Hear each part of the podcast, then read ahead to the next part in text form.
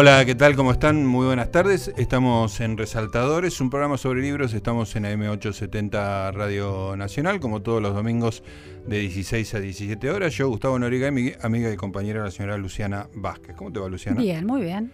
Acá estamos para conversar, como siempre, un poco sobre libros. Hoy estamos solitos, no tenemos visitas. Es lindo tener visitas, pero también me gusta conversar con vos a solas. ¿eh? Sí, sí, retomar lecturas, ¿no? Sí, exactamente. Y contar, contarnos el uno al otro y a toda la gente que nos escucha qué es lo que estamos leyendo. Después te voy a contar de mm, una cosa que alguna vez te comenté, que es el hecho de, mm, con ese Aleph increíble que es Internet, encontrar libros que leíste hace una cantidad de años importante, que en el caso de la gente de mayor edad como yo, este, y volver a leerlos a ver qué pasa.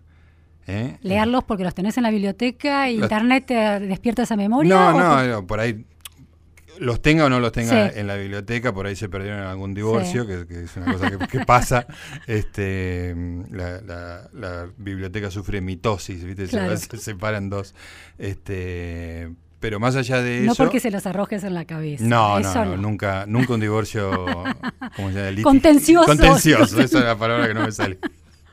nunca contencioso, siempre consensuado. Eh, bueno, más allá de, que si lo tenga o no, este, el, hecho de que me aparezca en la tablet, la posibilidad de que me aparezca en la tablet me permitió revisar alguna, alguna lectura de juventud y después me va a gustar conversarlo un poco con vos. Pero vos qué estuviste leyendo. Yo tengo novedades y seminovedades de un mismo autor, un autor que está leyendo El Poder Global. Ajá. Silicon Valley, la gente que va a Davos, esa gente que está inventando el futuro. ¿El megacírculo rojo? El mega, el, o el mini círculo, el mini círculo poderoso, ¿no? pero más, por lo, la descripción que hiciste, más tecnocrático. Bueno, Yuval Harari es el autor de este libro, es un historiador judío que vive en Israel, estudió en la Universidad de Jerusalén y después se fue a estudiar a Oxford y se dedicaba a estudiar los procesos bélicos en la Edad Media. Ajá.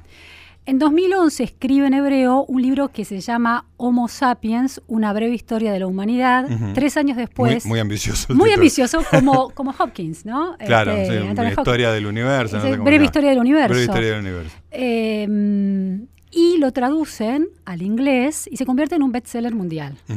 Bestseller leído por, eh, bueno, no sé, Bill Gates, Obama, lo comentan, Ariadna Huffington, lo empiezan a comentar entre ellos, lo empiezan a recomendar, lo entrevistan, le hacen preguntas ellos mismos, los invita, lo invitan a foros eh, mundiales donde se está discutiendo el futuro de la tecnología, el impacto en el mundo del trabajo, en la salud, en las cuestiones éticas.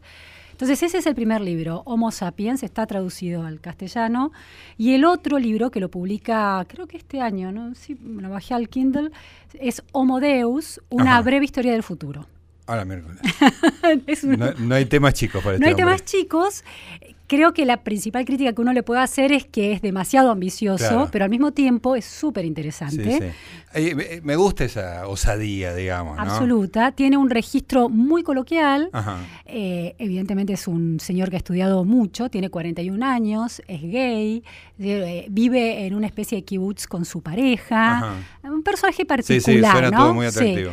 Em, arrogante en el sentido que está lleno de certezas, certezas acerca del futuro también, y es optimista en relación al impacto de la tecnología en el futuro y con una visión muy disruptiva. La idea es esta, él estudia y propone una, reconstrucción histórica de cómo evoluciona la historia de la humanidad desde la aparición del hombre en la Tierra. Eh, y lo que plantea es que el Homo sapiens le gana al hombre de Neandertal porque se produce en esa, en esa subespecie de, de, hombre una revolución cognitiva que no se da en el hombre de Neandertal. Una revolución cognitiva de enorme desarrollo de la inteligencia que le permite al Homo sapiens aprender y no solo aprender, sino también eh, pensar, aprender y comunicarse. Que la capacidad de, en esa especie de guerra de subespecies de la humanidad que había en esos años remotísimos, la capacidad de comunicarse es la que le da una ventaja competitiva a los sapiens. Perfecto. Parece súper interesante, ¿no? Tiene, tiene, eh, ahora me seguís contando, pero tiene esa cosa que cada época interpreta el pasado de acuerdo a sus intereses. vivimos en la era de la comunicación. Totalmente, la información. lee la lucha por el la supervivencia del Homo sapiens en esos términos. En esos términos es muy coherente, es decir, es muy cohesionada la, propuesta que él hace en, Homo sapiens en este libro. esta, esta capacidad de comunicación y de, y de compartir información, porque como vos bien decís, toda la, la, visión retrospectiva de la humanidad está basada en, esa, en ese filtro de la información, cuando llega la revolución industrial, que es la segunda gran revolución, la primera es una revolución cognitiva, la segunda gran revolución de este Homo sapiens que va, se va apoderando del planeta de alguna manera y va ganando la lucha entre las especies, em, es una revolución de la agricultura. Y la agricultura sobre todo sí, por el control sobre la naturaleza, la posibilidad de, controlar los avatares y el azar de la naturaleza, pero sobre todo la posibilidad de establecerse ¿no? Se controla, se planta, se cosecha a partir del establecerse en un territorio y aumentar el flujo de ese recorrido de la información. Si ya no están dispersos en un territorio de manera nómade y se desencuentran geográficamente, sino que se empiezan a concentrar estos hombres, ¿no? estas derivaciones del Homo sapiens, eh, esta evolución, y ya tiene entonces esa información que es clave para que eh, la, inteligencia crezca, empieza a compartirse más rápidamente. Y la tercera revolución, que sería la revolución más reciente y que continúa es la revolución científica. La idea del, despliegue tecnológico y del hipercontrol ya de la biología intracelular. Digamos. Entonces ahí es el segundo libro, que es de 2007, Homo Deus. Del futuro. El del futuro. Y lo que plantea es una idea muy interesante que es nosotros hemos hablado del gen y hemos, este, a partir de tus lecturas y tu visión de biólogo, como, como un hombre también es una bolsa, un paquete de genes. Lo que plantea es que, bueno, que los, que, que los organismos vivientes son eh, conjuntos de algoritmos. Claro, sí, sí. Eh, algoritmos son estos procesos paso a paso que permiten desarrollar una solución de un, ante un problema, ¿no? Y que repitiéndolos y siguiéndolos prolijamente eh, se soluciona un problema. La genética es un proceso, es un conjunto de, el programa, algoritmos. El programa está escrito en el ADN. Está escrito, ¿no? Bueno, entonces se reproduce, se reproduce. Pero dice, lo que plantea es que no hay nada que esté cifrado en esos algoritmos orgánicos que no pueda ser replicado y mejorado por organismos no orgánicos. Ajá.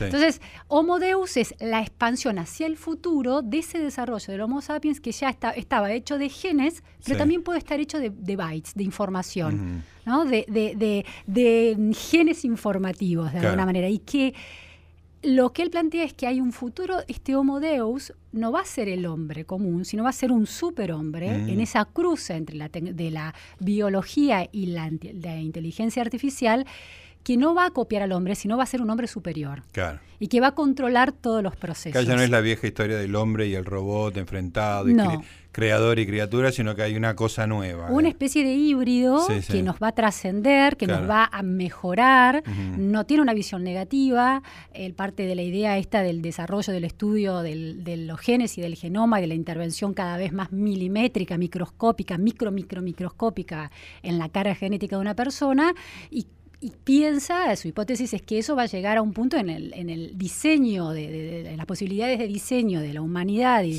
y de los organismos enorme. En, por esa capacidad del hombre de manipular la información genética y la información computacional. En esos dos mundos se cruzaría un futuro súper interesante según según Harari. Él es un optimista. Él es un optimista. No le ve el lado oscuro a No, no le ve el lado oscuro. Al contrario, lo que plantea es mucha información en Homo Deus de cómo en realidad hay menos pobreza, hay menos guerra, de cómo se han mejorado los algoritmos humanos para manejar los conflictos violentos, son mucho mejores que en la, en la Edad Media, ¿no? Bueno, comparativamente uno podría decir que sí, ¿no? Sí, sí, por supuesto. Los exterminios. Es, casi toda una tendencia muy fuerte. Hace un rato estaba leyendo a Steve Pinker, que es un este, científico. Psicólogo, ¿no? Sí, que sí, está muy ocupado con los temas de la mente, digamos, pero que es un optimista racional. Y hay un autor que se llama Matt Ridley, que, que, escribió un libro que se llama El optimista racional. Claro. ¿no? Que sí, son gente que trata de convencerte y con argumentos bastante sólidos, muy relacionados con, con hechos, digamos en que estamos cada vez mejor. Claro, que en la, en la serie larga de la historia eh, hay una mejoría. Sí, hay menos hambre, hay más ah. educación, más, más gente integrada, más gente, la, mucha más gente viviendo mejor que antes. Bueno, y ahí te quiero contar un ejemplo muy interesante que te va a interesar porque mm, tiene que ver con la música. Cita el caso de un, de un científico y además músico, compositor de Estados Unidos, de San Francisco, que se llama David Cooper.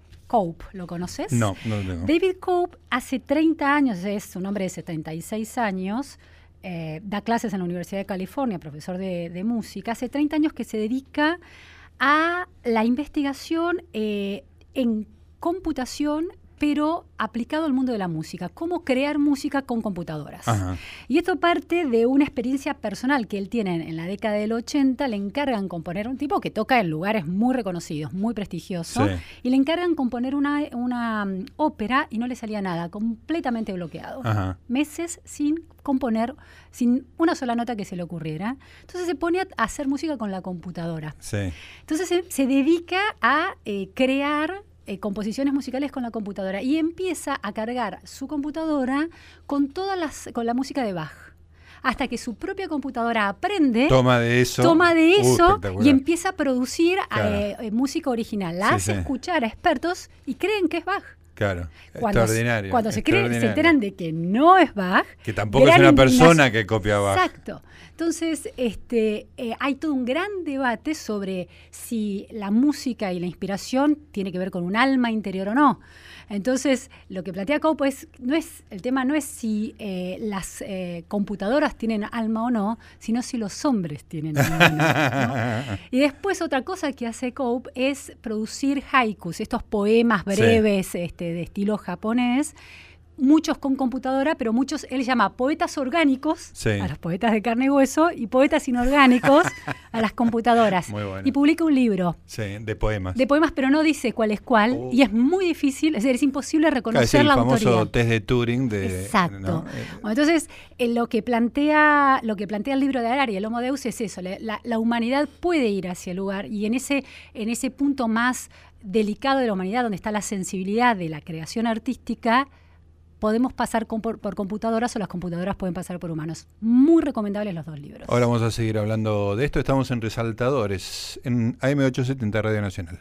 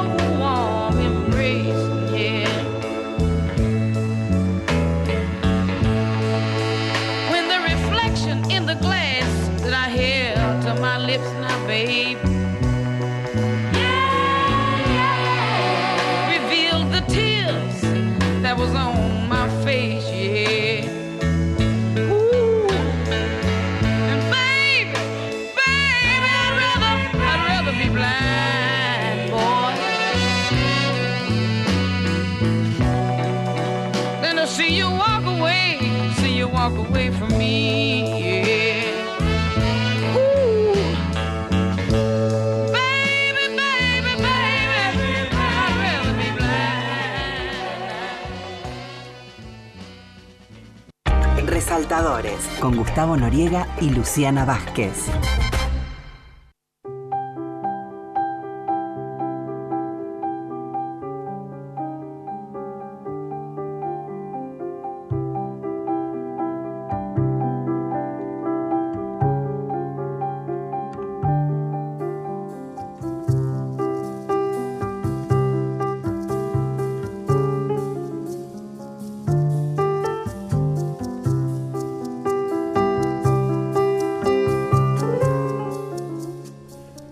Muy bien, seguimos en Resaltadores, estamos en AM870 Radio Nacional.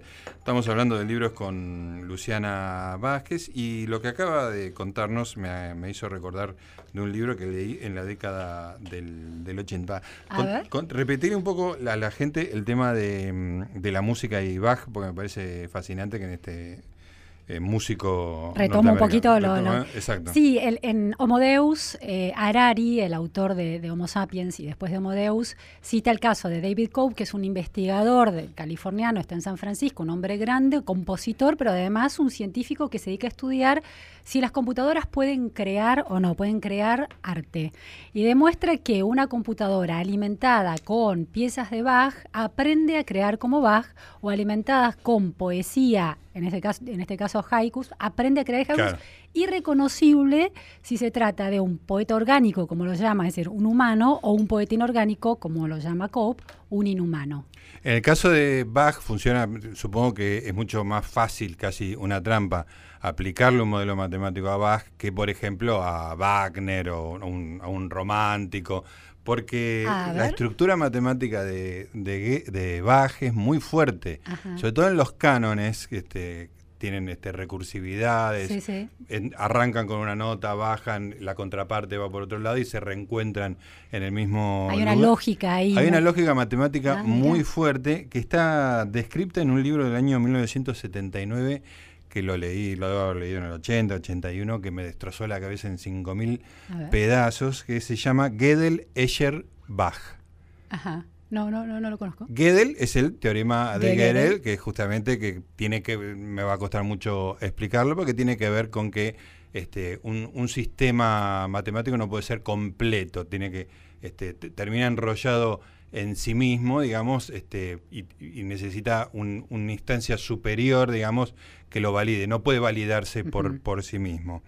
Escher es el famoso dibujante que tenía esos cuadros en los cuales uno sube una escalera, la sigue subiendo, la sigue subiendo, la sigue subiendo y termina en el mismo punto de partida, digamos, ¿no? Y tiene la cinta famosa de Moebius, ¿no? En la cual nunca, nunca terminás de caminar, digamos, ¿no? Te hago una, una acotación. Hay en, lo vi en circulando en las redes sociales, en Twitter, hay un pequeño video, un GIF muy interesante de un arquitecto que construye una escalera con esa lógica que estás explicando vos. Desesperante. Es desesperante, es muy loco, no lográs descifrar cómo funciona. No hay manera, no hay truco, hay, hay un plano secuencia, digamos, que para, para validarlo, dos cámaras para que una persona que aparece en uno de los rincones, y es muy impresionante, digamos, ¿no? Hay una y bueno, entonces... La recursividad esto que Exactamente. El libro se llama Gödel, Escher, Bach, o sea, y Bach participa de esas dos, de, la, misma cinta de Moebius con sus cánones, digamos, ¿no? Entonces tiene una estructura matemática, un eterno y grácil bucle, bucle es el loop, digamos, ¿no?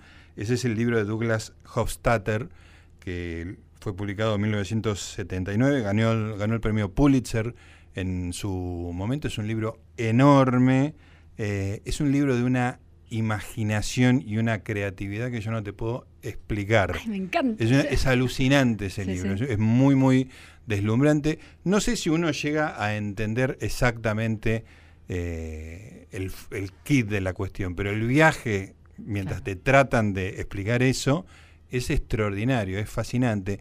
Era uno de los libros de, de la colección plateada científica, no me acuerdo si era Tectus, que no me acuerdo exactamente, pero una colección maravillosa. Este era el libro más gordo, tenía como 800 páginas, era un libro muy, muy deslumbrante.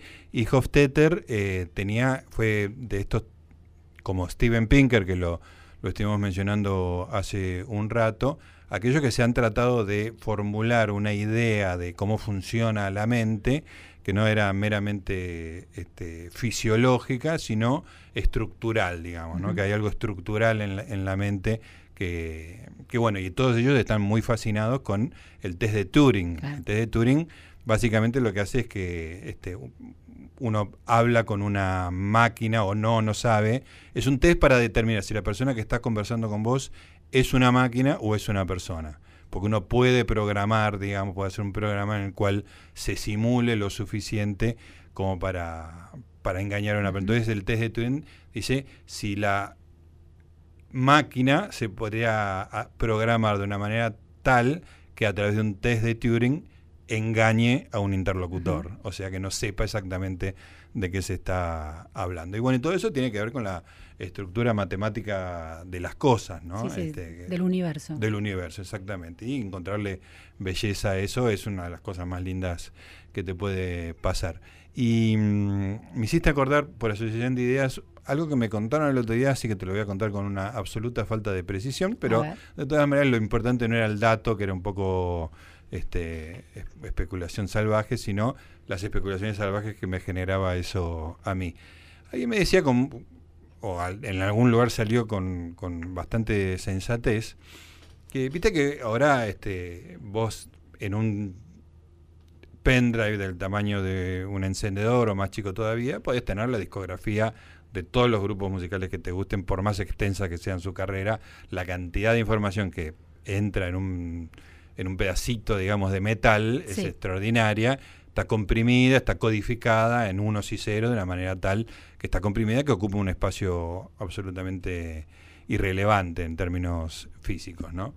Entonces alguien me decía, o una noticia decía, que la forma más eficaz de codificar, la forma más este, pequeña posible, era en el ADN. Ajá. Vos te acordás que en el ADN yo te conté que vos tenías una sucesión de bases. Sí. C, G, A, T. Vos me contaste, ¿no? Que esa sucesión de bases armaba palabras. Cada tres palabras, cada tres códigos, C, A, G, eh, correspondía a un nucleótido. Ese nucleótido se iba pegando con el otro, así se formaban proteínas, por ejemplo. Este, entonces es información codificada. La sucesión con cuatro letras, vos tenés este, una sucesión de códigos que podés codificar cualquier cosa. un alfabeto que te da eh, infinitas combinaciones posibles. Lo que nos contaba el libro que yo te, comenté eh, hace poco que llamaba El Gen era que el hombre está llegando a un nivel de manipulación extraordinario, ¿no? con todas las consecuencias que tiene con respecto a la selección artificial, las enfermedades, La, casi la eugenesia, todo, todo eso. Pero en un lugar de especulación mucho más salvaje, uno puede codificar por cualquier cosa, las obras completas de Shakespeare, si uno tuviera la destreza técnica suficiente, que en algún momento se alcanzará. Claro, la posibilidad está. Que la sucesión de nucleótidos, la sucesión de bases, quiero decir, te codifique todo Shakespeare, la discografía de Bob Dylan, porque todo eso se convierte en ceros y unos, que es información digital. Una especie de Google eh, chipeado en tu cabeza. Exactamente. Este, bueno, era, era interesante esa idea, impracticable, por lo menos en, en, el estado actual de la ciencia y la tecnología, pero se me ocurrió pensar una cosa más divertida todavía. Suponete que vos codificás una canción, ¿no? Mr. Tambourine Man de Bob Dylan. La codificás y la pones en un gen. Ahora, ¿qué pasa? En un gen en, una, en un ADN, en una sucesión de, de bases que está emparejada, ¿eso qué, qué, le, pasa? Se duplica. Está dentro de una célula y se duplica. Cuando se duplica se separa y va, y entonces vos vas teniendo copias y copias de Mr. Tambourine Man que debidamente decodificado después la puedes escuchar en tu equipo de música. Pero ¿qué pasa? Hay mutaciones.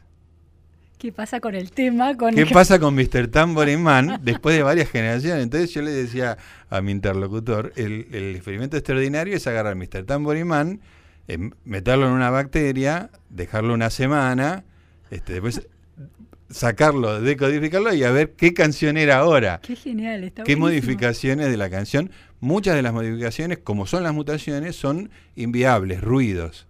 Pero por ahí, como sucede en la evolución, alguna de esas canciones es otra canción o una versión un poco distinta de Mr. Tambourine Man. ¿no? Es muy borgiana lo que está Sí, absolutamente. Entonces vos podés eh, estar este, queriendo escuchar música. Quiero escuchar un poco de Dylan. ¿Por qué no pones Mr. Tambourine Man? Pero ¿sabes qué? Poneme la cepa 318 eh, de Esqueriquia Colli. Es buenísimo lo que decís. es para una novela distópica directamente. Me pongo a escribirla ya. Ya. Mr. Tambourine Man, play a song for me. I'm not sleepy, and there is no place I'm going to. Hey, Mr. Tambourine Man, play a song for me. In the jingle jangle morning, I'll come following you.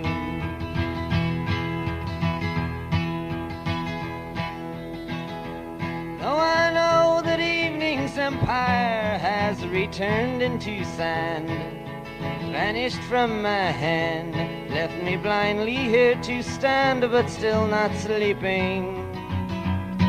My weariness amazes me, I am branded on my feet.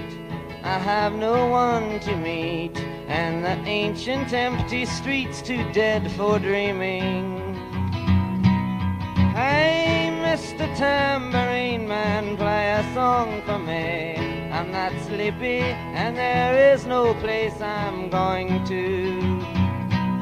Hey, Mr. Tambourine Man, play a song for me. In the jingle jangle morning, I'll come following you.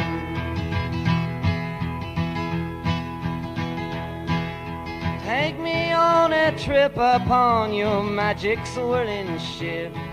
My senses have been stripped. My hands can't feel to grip. My toes too numb to step. Wait only for my boot heels to be wandering. I am ready to go anywhere. I am ready for to fade into my own parade. Cast your dancing spell my way. I promise to go under it. Hey, Mr. Tambourine Man, play a song for me. I'm not sleepy, and there is no place I'm going to. Hey, Mr. Tambourine Man, play a song for me. In the jingle jangle morning, I'll come following you.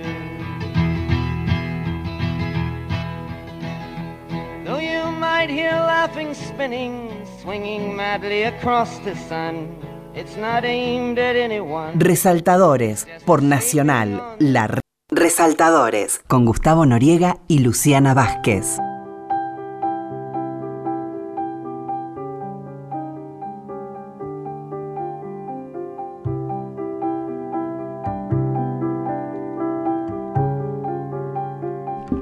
Muy bien, seguimos conversando de libros con Luciana Vázquez. Estamos en AM870 Radio Nacional, la radio de todos. Estamos en Resaltadores, un programa sobre libros. Te decía hace un rato que Internet me permitía eh, revisar este, bibliografía, libros que había leído en otro momento, que por algún motivo perdí o no perdí y los tengo arrumbados, este, amarillos, polvorientos que se desarman cuando los abro. Es el, esto que estoy diciendo es literal del libro del cual te voy a hablar dentro de un ratito. Entonces con esa me, ha pasado con varios que digo, ¡uh! Está esto en la red este, y lo bajo y lo tengo. Y siempre, este, alguna, vez creo que lo hemos charlado acá, está la idea de que lo que te... Ahora tengo 60. Lo que me causó una, impasión, una, un impacto tremendo a los treinta y pico, qué impacto me causará ahora, lo que me mm, explotó la cabeza a los 20, ahora cómo lo leeré, y así con un montón de, de, este, ¿cómo se llama?, estratos geológicos de, de, la biblioteca, ¿no?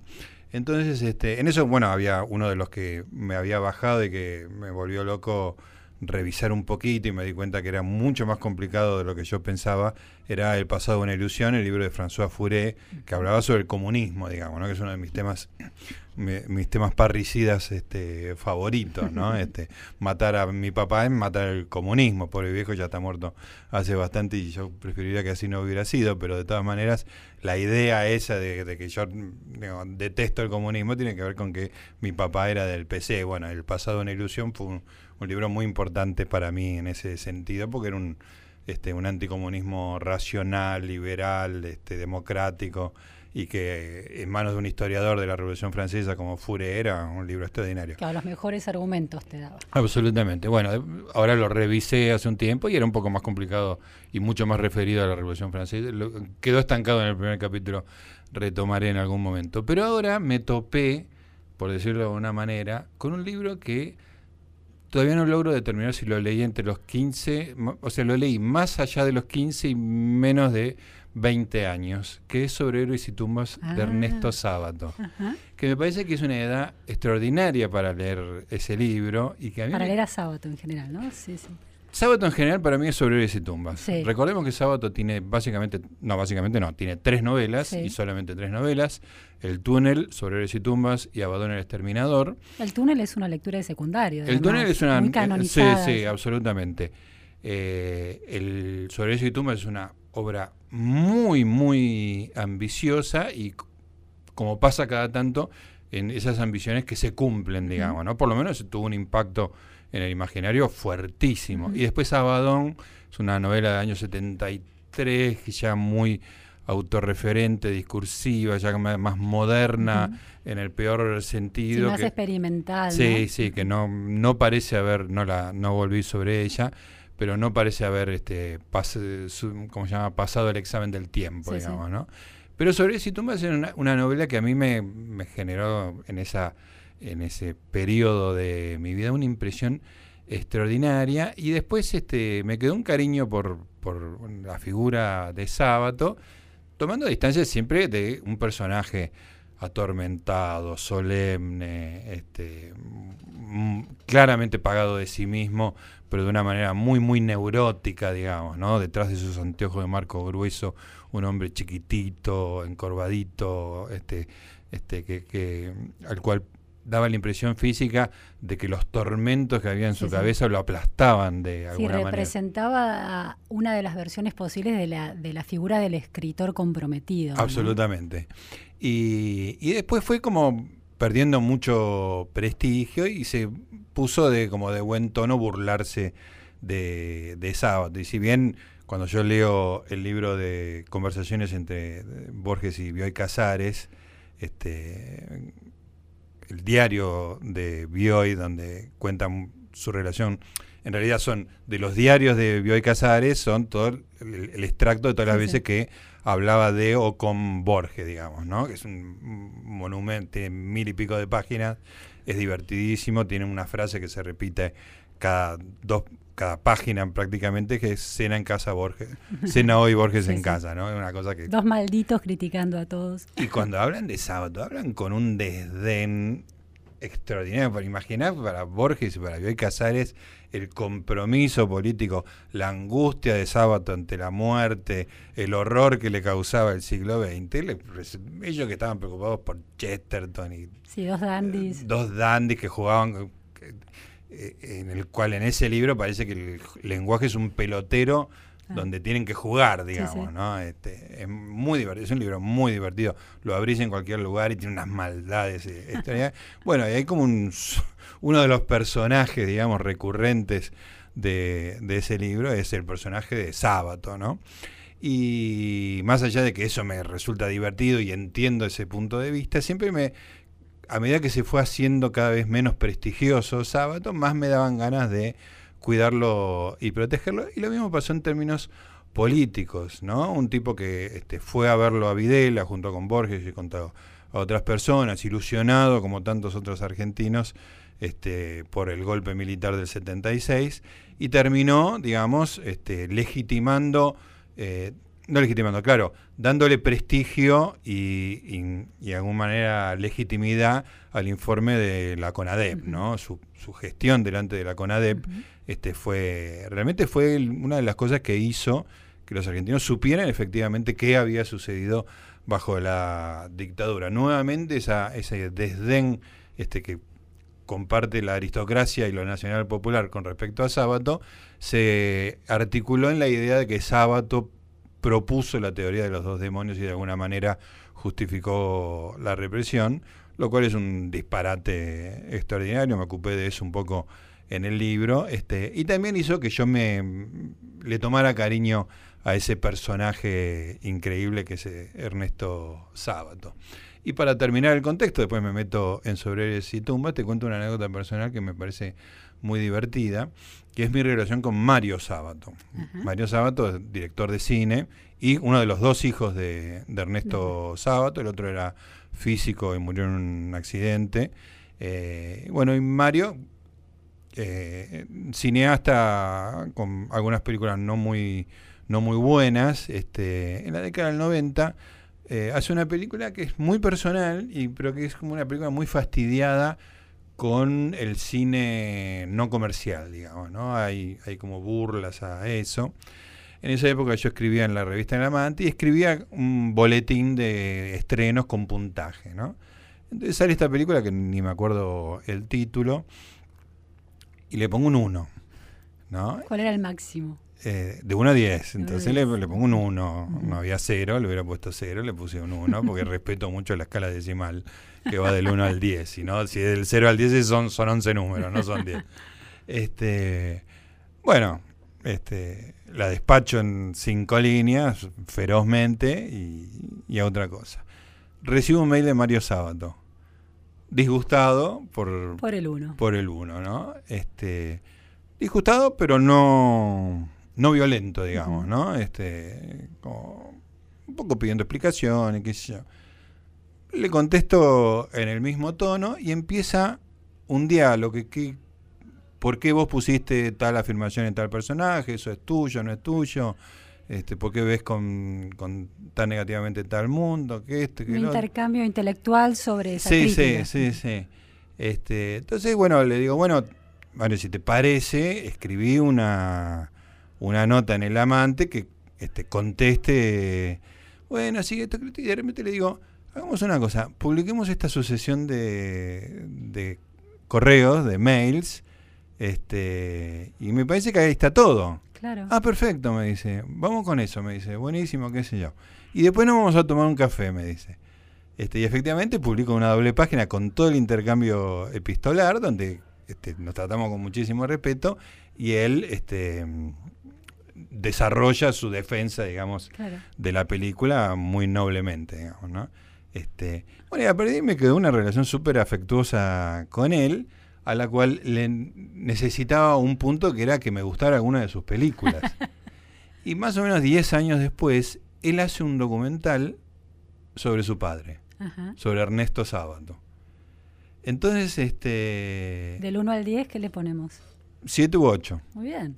Porque es una película con un material extraordinario, porque él ah.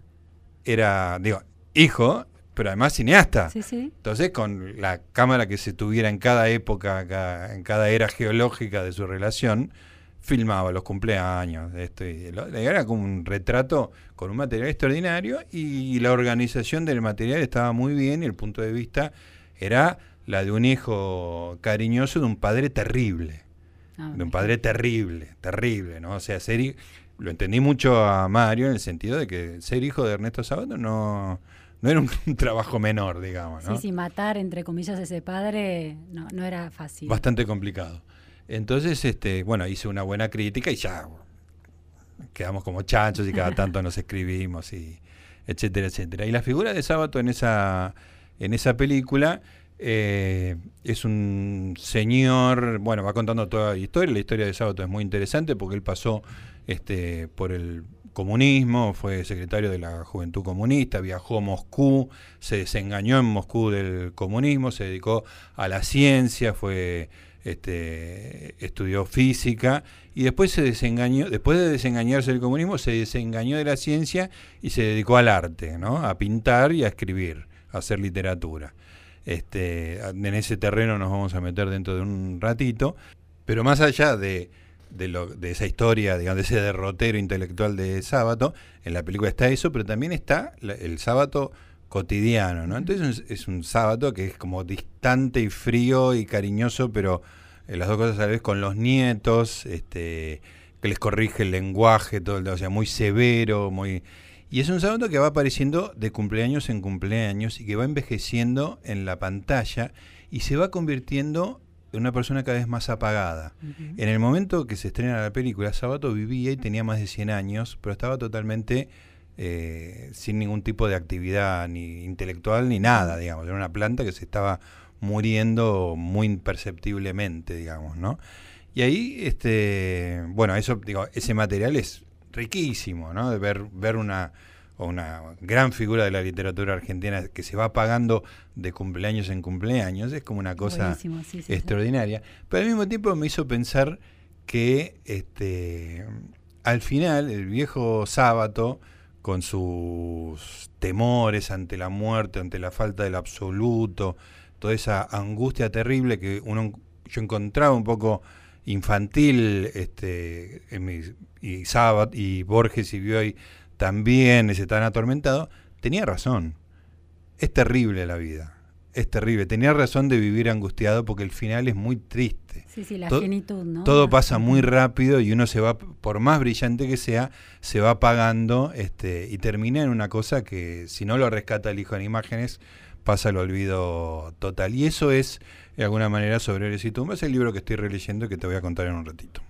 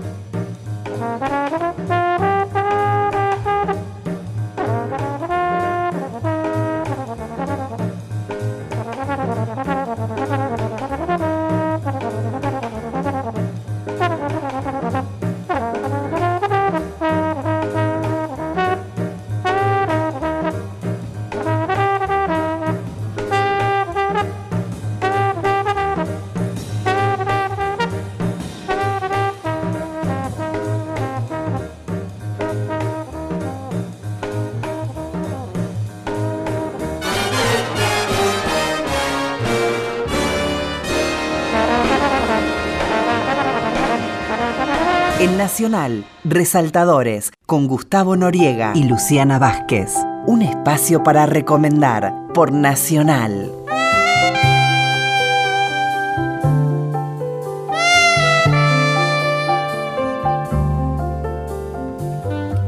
Muy bien, nos queda el último bloque. Estamos conversando con Luciana Vázquez. Cometí la descortesía de no preguntarte si habías leído sobre ese tumba. Sí. Ah. ¿Y, en esa época, y me parece que a esa edad, fines de la secundaria, una cosa así. Y tengo una anécdota muy interesante. Vos sabés que mi papá era íntimo amigo de un pintor que se llama, se llamaba eh, Rodolfo Campodónico, que pintó a todos los personajes, íntimo amigo de Sábato. Sí eh, y pintó a todos los personajes de Sobre Héroes y Tumbas. Ah, y uno de los, de los cuadros está en casa, este, un óleo hermosísimo, este, y, está todo, y están las serigrafías también, digamos, me quedó eso, eso en, la herencia que dividimos con mis hermanos. me quedó ese cuadro y ese es un cuadro original. Sí, sí, espectacular. espectacular, sí, sí. Eran, eran amigos, eh, hizo muchos murales en la provincia de Buenos Aires, este pintor Rodolfo Campodónico que, que, te cuento, y era una figura bastante presente, Sábato, en ese, en ese grupo, eran papá se murió este año, 89 años, casi 90, eran personas comprometidas con la política, como con mucha discusión, muy, muy, la vida política era un tema importante de la discusión de amigos en los hogares. Y Campodónico pintaba estas obras y también estaba, era parte de esa conversación. Sí, sí, creo que tengo idea de de las imágenes, claro, de las imágenes de esos personajes. Sí. Bueno, eh, bueno, me puse a leer este con mucho interés. Yo tenía, me acordaba frases enteras, porque me había causado una impresión muy grande, porque es lo que yo te decía, digamos, la edad en que uno descubre, digamos, que la vida tiene un final y que es todo muy relativo, no hay nada demasiado importante, es un momento muy angustiante de, la, de, la, construcción de la persona, este, y ver, encontrar una persona que escribe sobre eso y que lo este, reflexiona y, plasma esa angustia, es un poco como cuando este, vas al analista y, y podés verbalizar tu, miedo, digamos, ¿no? que de alguna manera, no te digo que se diluye, pero es un poquito más manejable. ¿Y cómo llegaste al libro vos? Pues es que hoy venía pensando exactamente eso. Estaba en casa, pero no logro recordar si hubo algún empujón de mi hermano, que era mi, guía intelectual. O seguro que mi papá no, mi papá no lo debe haber leído. En todo caso tiene que haber sido mi hermano. Pero tengo ahora en mi casa el libro que leí en 1973, por el ejemplar, tenés. El ejemplar, exactamente. Este, que hace un tiempo quise volver a leerlo, este, porque tengo una relación afectiva muy fuerte con ese libro, pero me, quedaron las manos llenas de polvo, se me desarmaba. Busqué las partes que estaban subrayadas, digamos, ¿no? Que, eran tuyos los subrayados. Los subrayados eran míos. Y todos tenían que ver con eso, digamos, ¿no? Con, con, y, me, siempre me acuerdo, este, lo encontré después. Tiene, bueno, este, hay como un personaje, hay, los personajes son los siguientes, este, un chico de 17, o sea, de la misma edad que tenía yo, este, que se llama Martín, conoce una chica muy joven también que se llama Alejandra, que tiene un padre terrible que se llama Fernando, digamos. El cuadro de casa es Alejandra. Alejandra. Es fondo negro, unos trazos. De, le, voy, a sacar una foto y te lo ah, voy a traer. por favor. hermosísimo. Por favor. Inquietante, hermoso. Pelo rojo, ella no sé si en el cuadro lo respetaba. No, no pero está, Con reflejos rojizos, dice. Sí, sí, tiene como unas líneas así. Y, y, hay una figura que recurrente, dentro, más allá de la historia, la de la persona angustiada que está sola en una plaza reflexionando sobre el paso de la vida. ¿no? Este, y entonces hace, bueno, hay muchas descripciones de ese tipo en, en Sábato, este, y elabora todas las, este, las, las, personas que están en, en, la plaza, que puede ser esto, puede ser un marinero, acaso un emigrado que querría volver a su patria y no puede.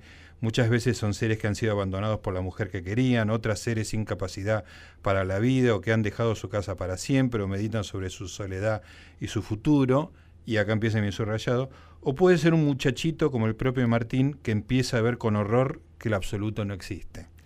Que, me da mucha ternura tu subrayado. Es, tremendo, es tremendo. Lo subrayé ahora y hace 40 años también, ¿no?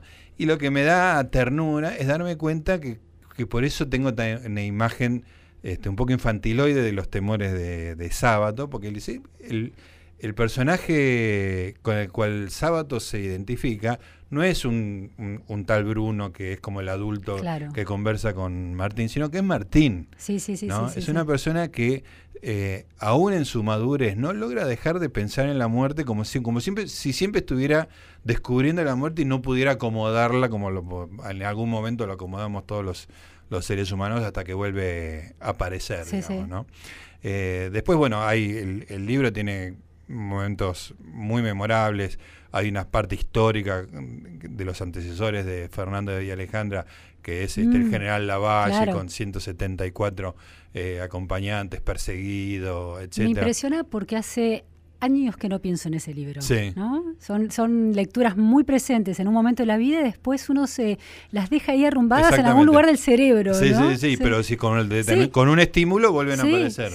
Volviendo al, al, funcionamiento del cerebro que hablábamos hace un rato. Y también está el informe sobre ciegos, que es una genialidad este, más allá de cualquier parámetro. Fernando, el padre de Alejandra, con quien tiene una relación incestuosa. En eso es un poco adelantado porque hay una especie de abuso este, paternal que, que, es un tema hoy, digamos, no era en 1960 cuando fue escrito el libro, pero Fernando es un loco paranoico que cree que los ciegos son una secta, que este, el demonio ganó su batalla con Dios este, y que la secta que hay en la tierra son los ciegos, que tienen una piel reptiliana, fría, húmeda, este, que están todos confabulados. Bueno, todo el capítulo Informe sobre ciegos es extraordinario, digamos. Y, sí, funciona además por sí mismo. Absolutamente. De hecho, la película que hizo su hijo, Mario Sabato, no es muy feliz, pero es, este, es justamente nada más que el informe sobre ciegos. Este, bueno, este, es un reencuentro hermoso para mí este, encontrarme con, el, con Martín barra Ernesto barra Gustavo de 20 años descubriendo con horror que el absoluto no existe. ¿Y lo estás leyendo página por página? ¿Lo estás leyendo detenidamente como si fuera una primera lectura? Lo estoy leyendo de esa manera. Ahora para esta charla me, me pegué unos saltos, como yo ya sé todo cómo termina y todo, me estuve, lo estuve revisando para atrás y para adelante, pero lo quiero leer entero, digamos, y lo estoy subrayando. Y lo más gracioso es que hago lo mismo subrayado que hace 40 años. Seguí siendo el mismo. Sigo siendo el mismo. Ernesto fue siempre el mismo y como te decía, la película muestra que al final de cuentas el pequeño eh, Martín y el viejo Ernesto tenían razón. El absoluto no existe y es un horror. Está en la película. Bueno, nos estamos despidiendo. Se nos hizo corto. Nos pusimos a charlar y como siempre se nos hizo corto. Estamos con Luciana Vázquez haciendo resaltadores. Tenemos que destacar a nuestros amigos que están del otro lado del vidrio, la producción de Santiago Pfeiffer, Laura Recalde en los controles. Cristaldo, Cristaldo pero la pucha. me había convencido, no voy a decir Cristaldo, no voy a decir Cristaldo. Laura Cristaldo, como todo el mundo sabe, que no tiene nada que ver con Laura Recalde, que alguna persona debe ser en algún lugar del mundo. Bueno, Laura Santiago, gracias por todo. Y a todos ustedes, muchas gracias por escucharnos. Nos reencontramos dentro de una semana a las 16 horas por Radio Nacional para hacer Resaltadores, un programa sobre libros.